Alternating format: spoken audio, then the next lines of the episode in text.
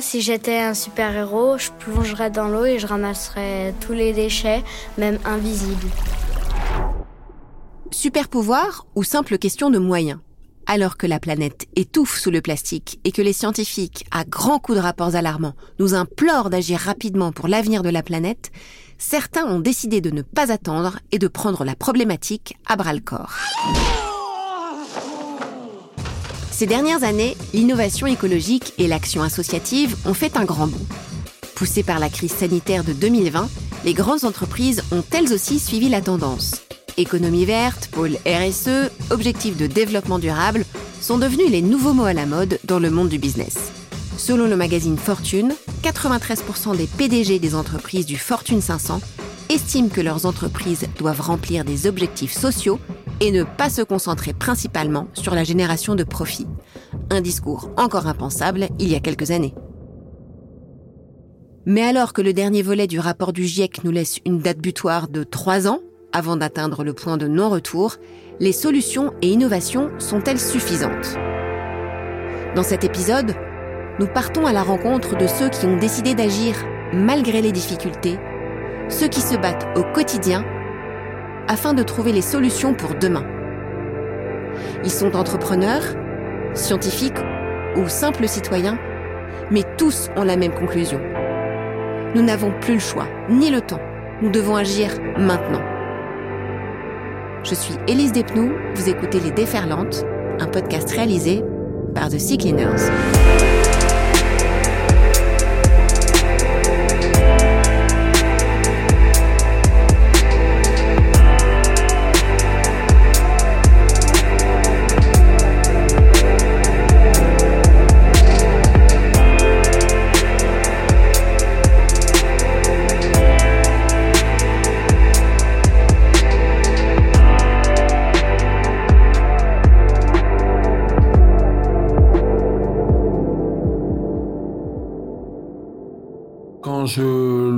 Sea Cleaner, j'ai Patrick Fabre, qui était mon acolyte à l'époque, en 2015-2016, et qui me dit, voilà, Yvan, euh, t'as vécu ça, mais moi j'ai été voir aussi là-bas euh, comment c'est, euh, ça bouge pas beaucoup, personne ne parle trop de cette pollution. et là, il me dit, tiens, on va aller faire la, COP 22 à Marrakech.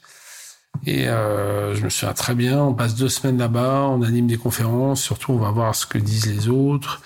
Et on ressort de ces deux semaines assez chamboulé en se disant, mais en fait, on a rencontré qui là? On a rencontré des gens qui veulent vendre des stations d'épuration, qui viennent faire du business, qui viennent vendre leurs solutions, qui viennent machin.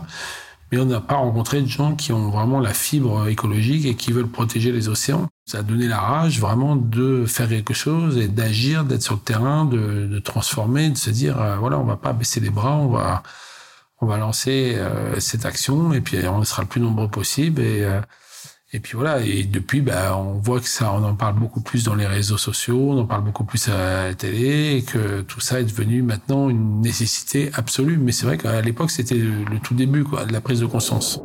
Alors qu'il réalise en 2014 un tour du monde sur son catamaran non habitable, Yvan Bourgnon ne pouvait imaginer qu'un tout autre défi l'attendait au tournant. Celui de protéger l'océan, sa maison, son terrain de jeu contre la pollution plastique. En 20 ans, nos sociétés ont produit plus de plastique que durant les 50 années précédentes. Pas étonnant donc qu'Yvan ne se soit heurté à cette pollution que bien plus tard dans sa vie. Car pendant son enfance, la pollution plastique, elle, n'en était qu'à ses prémices. En 2015, alors qu'il prend le large pour la Transat Jacques Vabre, dont il est sorti vainqueur 18 ans plus tôt, Yvan et son coéquipier doivent abandonner la course, la coque de leur bateau brisée par un ovni, un objet flottant non identifié. Ils apprendront plus tard qu'ils ont été frappés par un container.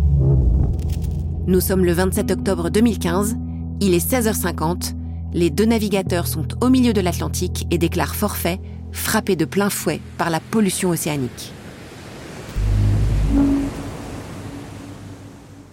Poussés par cette envie de réagir, ils lancent l'association The Sea Cleaners, une organisation qui sensibilise à la pollution plastique, participe à la recherche scientifique et développe le premier bateau de collecte en mer, le Manta. Nous, ce qu'on a voulu au début, en tout cas, c'est de ne pas se disperser et c'est d'être très pointu sur un domaine qui est le plastique dans les océans. on s'est dit, il y a tellement à faire dans ce domaine-là, essayons déjà de se spécialiser là-dedans et, d'y aller à fond. On verra après si on a le temps de faire autre chose. Donc du coup, on a pris quatre axes différents en se disant, bah voilà, il faut vraiment euh, prendre le problème à bras le corps et le gérer le plus possible de A à Z. Donc la première mission, évidemment, c'est de faire en sorte qu'il y ait de moins en moins de plastique qui partent dans la nature. Et donc c'est de faire de la sensibilisation et de l'éducation en amont, dans les écoles, dans les forums, les festivals, les salons, peu importe. On y va, on éduque les gamins, les adultes. Et, et on voit bien que le, voilà, le consommateur final, c'est lui qui décide et que c'est là qu'il faut agir pour que le monde de demain change. Donc ça, c'est notre première mission. La deuxième, c'est vraiment d'essayer de faire des missions scientifiques parce que en fait, on a besoin enfin de mieux comprendre ce qui se passe dans la mer. On le sait, il y a très peu de missions scientifiques menées sur euh, dans les océans et encore moins sur le plastique. Euh, et sur ces macro-déchets plastiques, pas du tout, parce qu'il n'y a pas de bateau aujourd'hui qui collecte ces déchets. Et le fait de pouvoir mettre des bateaux, des mantas avec des scientifiques à bord, c'est vraiment l'occasion unique et première de vraiment découvrir, de pouvoir mieux caractériser le plastique, de mieux définir d'où il provient, de mieux anticiper et de prédire les pollutions futures. Donc ces missions scientifiques, elles vont être vraiment euh, importantes. Après, il y a la troisième fonction qui est d'essayer de développer l'économie circulaire et les opérations terrain. Et puis la quatrième et dernière fonction, c'est la collecte des déchets en mer, pure et simple, notamment à travers le manta, qui lui va vraiment pouvoir collecter des plusieurs milliers de tonnes de plastique par an pour pouvoir, en se disant que bah, c'est bien de sensibiliser et éduquer, c'est bien de faire une mission scientifique, mais en même temps, on sait que dans les 200 prochaines années, il y aura toujours des déchets qui partiront malheureusement dans, l'océan.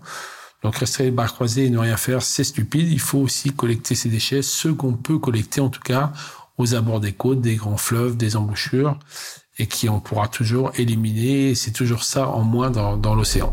Le Manta, ce bateau-usine qui a pour mission de collecter, traiter et valoriser les macro-déchets plastiques en grande quantité dans les zones de forte concentration comme les embouchures des grands fleuves, les estuaires et le long des côtes, joue aussi le rôle d'éveilleur de conscience et d'ambassadeur de la lutte contre la pollution plastique. Un fléau qui touche le monde entier, des pays européens jusqu'aux îles indonésiennes. Et pour pouvoir agir sur tous les fronts, ce Sea Cleaners n'hésite pas à développer des solutions intermédiaires et à s'associer avec des organismes locaux. Éric Leplon, responsable des opérations, nous explique le projet annexe de The Sea Cleaners, le Mobula 8. Le, le, Mobula 8 est un petit bateau euh, qui est destiné à collecter dans les eaux calmes les déchets flottants tels que les textiles, les plastiques, les caoutchoucs, euh, les bois traités, on a aussi euh, tout ce qui est euh, canettes d'aluminium et donc euh, tous ces déchets flottants que l'on retrouve le bord des côtes tels que les mangroves, le long des plages et le bateau est vraiment destiné à pouvoir collecter ce type de déchets. Alors en parallèle du, du Mobula 8, là où on va collecter des déchets en mer, nous travaillons aussi en amont, c'est-à-dire avec des associations locales qui gèrent des déchets qui sont déjà à terre et pour éviter justement qu'ils se retrouvent dans le milieu maritime, dans les mangroves, on va les aider à déployer et à être plus efficaces sur la gestion des déchets, c'est-à-dire la collecte, le tri et la, valorisation des déchets. Donc on va travailler des associations euh, sur les îles Gili ou sur directement l'île de Bali. Pour The Sea Cleaners, la collecte n'est rien sans l'action préventive. La sensibilisation joue un rôle primordial dans l'évolution des mentalités. De plus en plus d'associations font donc aujourd'hui leur apparition et s'accordent à dire qu'afin de développer un monde de demain en accord avec les enjeux écologiques auxquels nous devons faire face, éduquer un maximum d'individus est essentiel. Alors que le Mobula 8 prend la route pour l'Indonésie, vers l'île de Bali, une jeune voix, et ce depuis des années, a déjà, avec son association, renversé la tendance.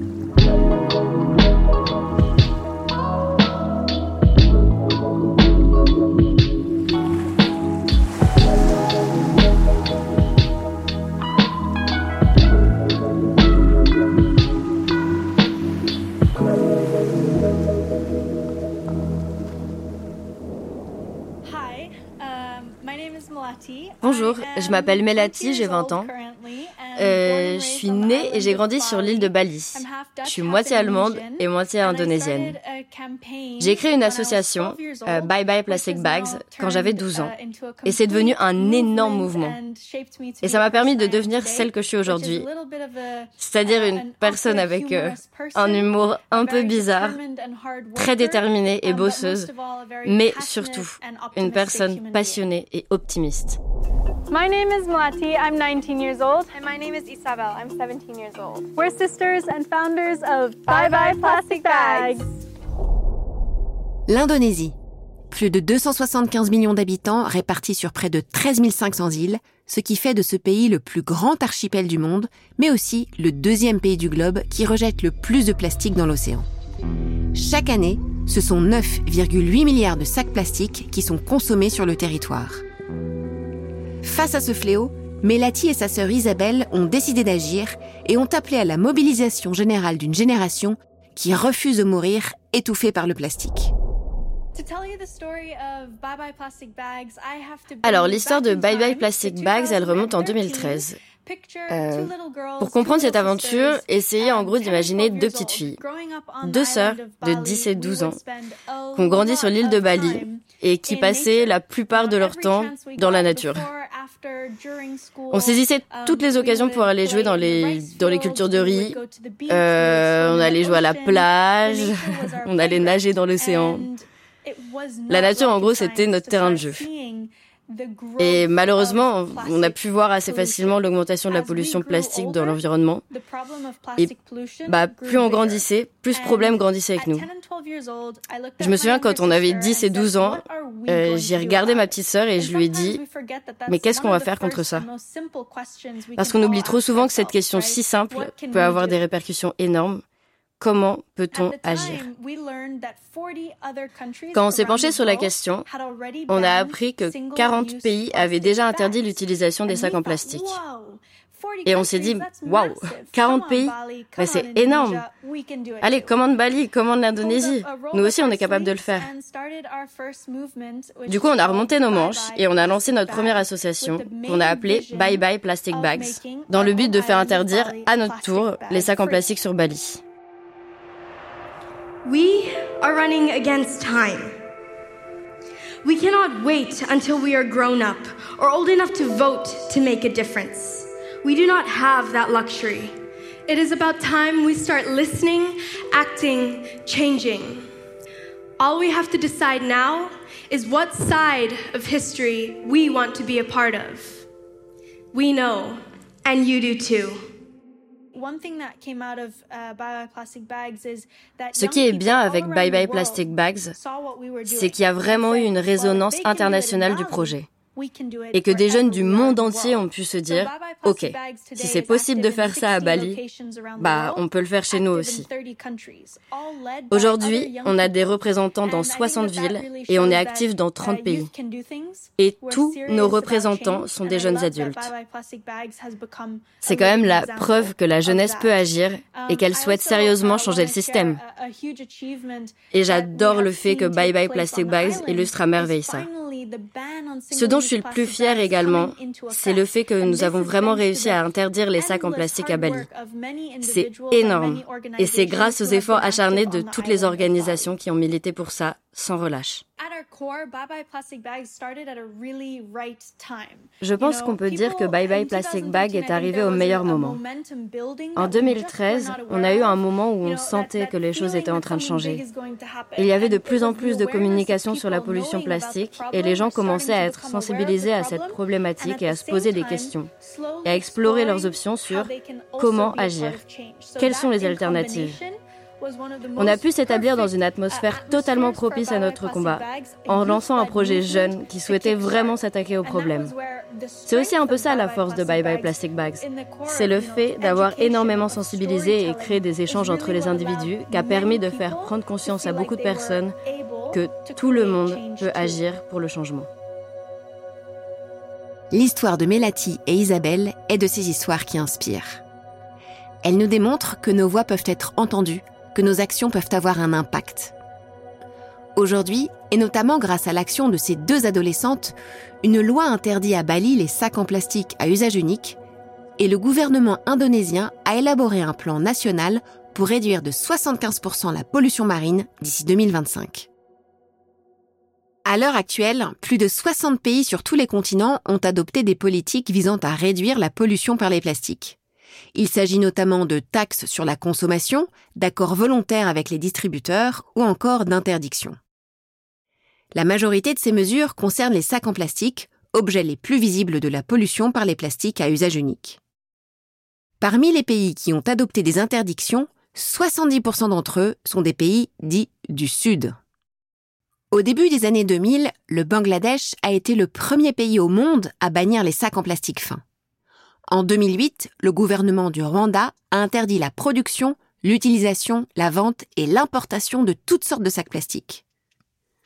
Le Royaume-Uni, la Chine, le Costa Rica, Taïwan, le Canada, la Nouvelle-Zélande, la ville de New York et d'autres encore ont imposé diverses mesures plus ou moins ambitieuses allant de l'interdiction de la vaisselle en plastique au contenant en polystyrène dans le secteur de la restauration jusqu'au bannissement total de tout plastique à usage unique.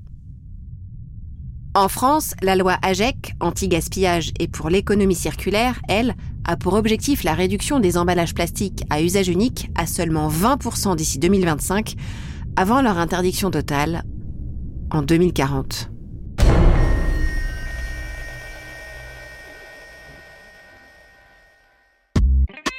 De l'autre côté de la Méditerranée, sur le continent africain, des gouvernements ont déjà dit stop à la pollution plastique avec des politiques ambitieuses et nous mettent à l'amende. C'est le cas du Kenya, exemple dans la lutte anti-plastique à l'échelle mondiale. En 2017, le Kenya a imposé l'une des lois les plus sévères au monde contre la pollution plastique. À ce moment-là, le pays a rendu illégal le commerce, euh, la fabrication et même l'utilisation de plastique à usage unique. Vous imaginez, vous êtes passible d'une peine de prison pouvant aller jusqu'à 4 ans et d'une amende de 40 000 dollars si vous êtes pris. Cette loi a d'abord été vécue comme très très choquante pour la plupart des Kenyans. On s'est dit, oh mon Dieu, mais qu'est-ce qu'on est censé utiliser et pourquoi?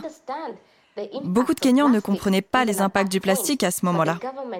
Mais le gouvernement a néanmoins décidé que nous devions mettre un frein à notre consommation de plastique. Parce que non seulement le plastique est un problème, mais nous obtenions des plastiques de moins en moins de bonne qualité. Il y avait donc beaucoup de plastique très fin, très fragile, qui était utilisé par les gens pour des choses ridicules, comme l'eau potable. Et vous savez, c'était arrivé à un point tel que même dans les supermarchés, on vous donnait trois épaisseurs de sacs plastiques à emporter chez vous que vous n'utilisez plus jamais. Et donc, les gens se contentaient de les jeter et ainsi de suite. Le plastique était tellement de mauvaise qualité, il était si léger qu'il était simplement emporté par le vent. Par conséquent, lorsque le Kenya a décidé d'interdire les plastiques, beaucoup de citoyens ont été choqués, mais ceux qui étaient conscients de l'environnement ont célébré et ils ont dit oui, oui, c'est le moment, c'est le moment de faire ça, il est temps que nous fassions cela. Et en fait, l'impact de cette mesure a été que les gens ont commencé à proposer des alternatives. Cette loi a eu également un effet sur d'autres pays. En 2019, près de 16 pays en Afrique avaient déjà commencé à mettre diverses interdictions sur le plastique. Donc euh, je pense que l'expérience kenyane a été une expérience qui a aidé les citoyens, mais qui a également eu un impact sur ses voisins. Début 2022, les représentants de 195 gouvernements se sont réunis pendant trois jours à Nairobi, au Kenya, afin de travailler sur un vaste programme pour une planète sans pollution plastique. Cette décision historique, prise à l'issue de cette rencontre pour un accord international juridiquement contraignant, n'est pas sans nous rappeler le protocole de Montréal. Celui-ci avait changé le cours de l'histoire et permis de mettre fin à la destruction de la couche d'ozone en 1985 en interdisant à l'échelle planétaire la production et l'usage d'une liste de substances chimiques. To the draft resolution entitled End Plastic Pollution towards an internationally legally binding instrument. I see no objections. It is so decided.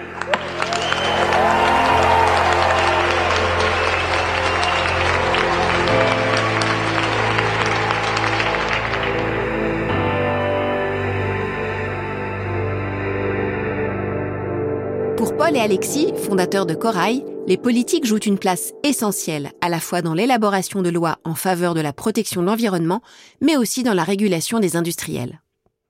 Alors que les consommateurs sont de plus en plus en demande de normes éthiques et écologiques, certaines entreprises n'hésitent pas à surfer sur cette tendance du marché vert pour se racheter une image. L'absence de régularisation permet à certaines marques de jouer sur les mots on, en est vraiment qu'au tout début, que d'un côté il y a une jeunesse qui s'éveille, mais de l'autre il y a des, cycles euh, industriels qui continuent à se poursuivre, et de l'autre surtout, j'ai envie de dire des habitudes de consommation qui changent, mais pas tant que ça.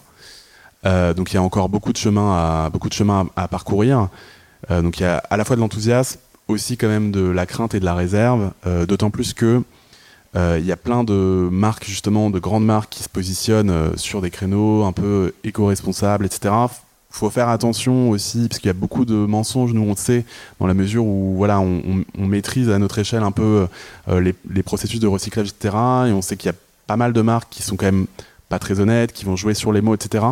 Donc faut aussi faire attention, je pense, à tout ça. Et j'espère qu'il y a des institutions un peu de régulation qui vont se mettre en place pour pouvoir justement contrôler, réguler tout ça et faire en sorte que bah, le consommateur ait vraiment l'information, euh, une information précise de, de, de, ce qu'il consomme.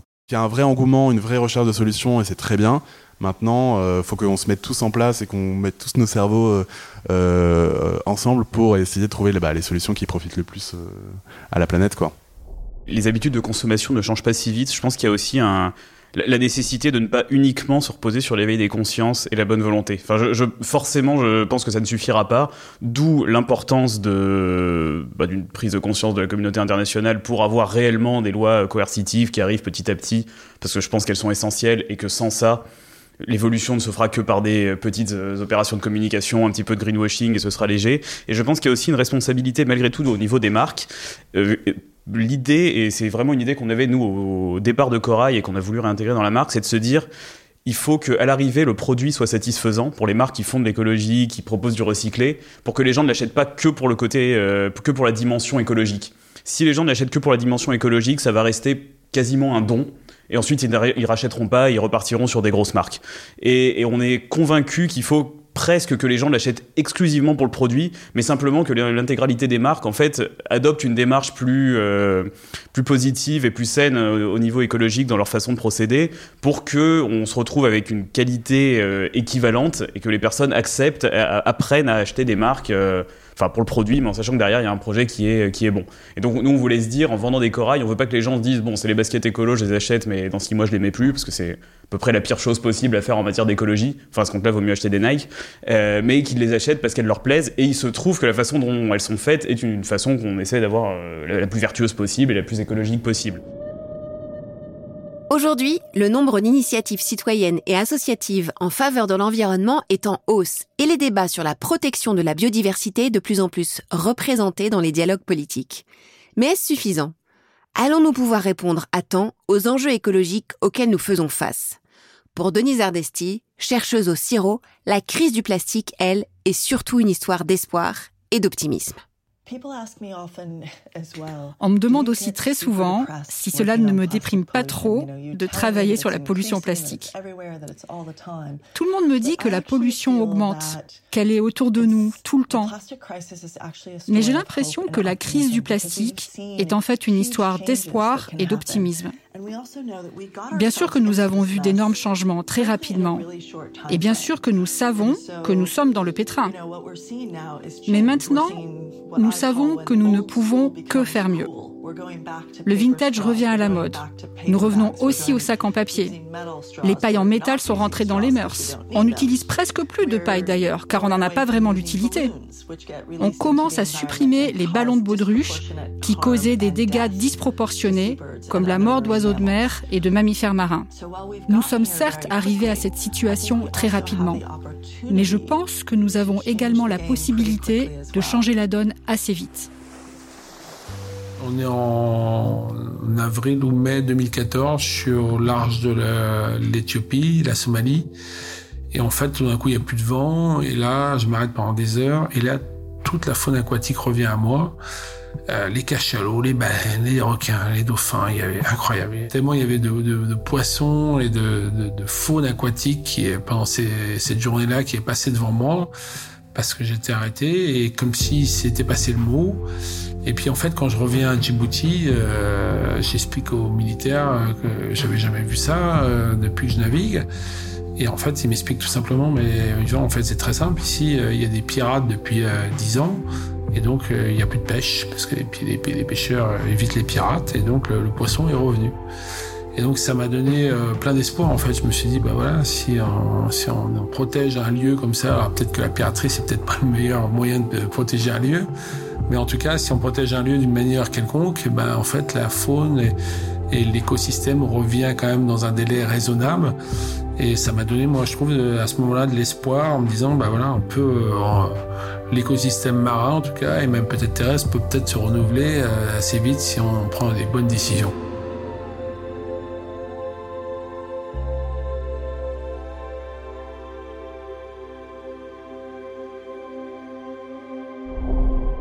Une nature résiliente, mais un compte à rebours qui tourne dangereusement Selon Husung Lee, président du GIEC, nous avons les outils et le savoir-faire pour limiter le réchauffement climatique. La crise du plastique, un des principaux facteurs du déclin environnemental, peut elle aussi s'améliorer, si ce n'est se résoudre.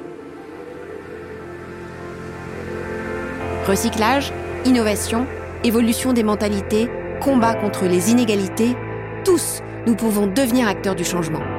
Mais l'humanité saurait-elle faire face à ce poison qu'elle a créé? Enfin, on change pas le monde avec des pétitions, malheureusement. Faut qu'on fasse un truc encore plus fou. Ça m'a redonné espoir dans le prochain épisode, nous partons à la rencontre de personnalités inspirantes et inspirées qui misent tout sur le dialogue et la conscience collective pour construire le monde de demain.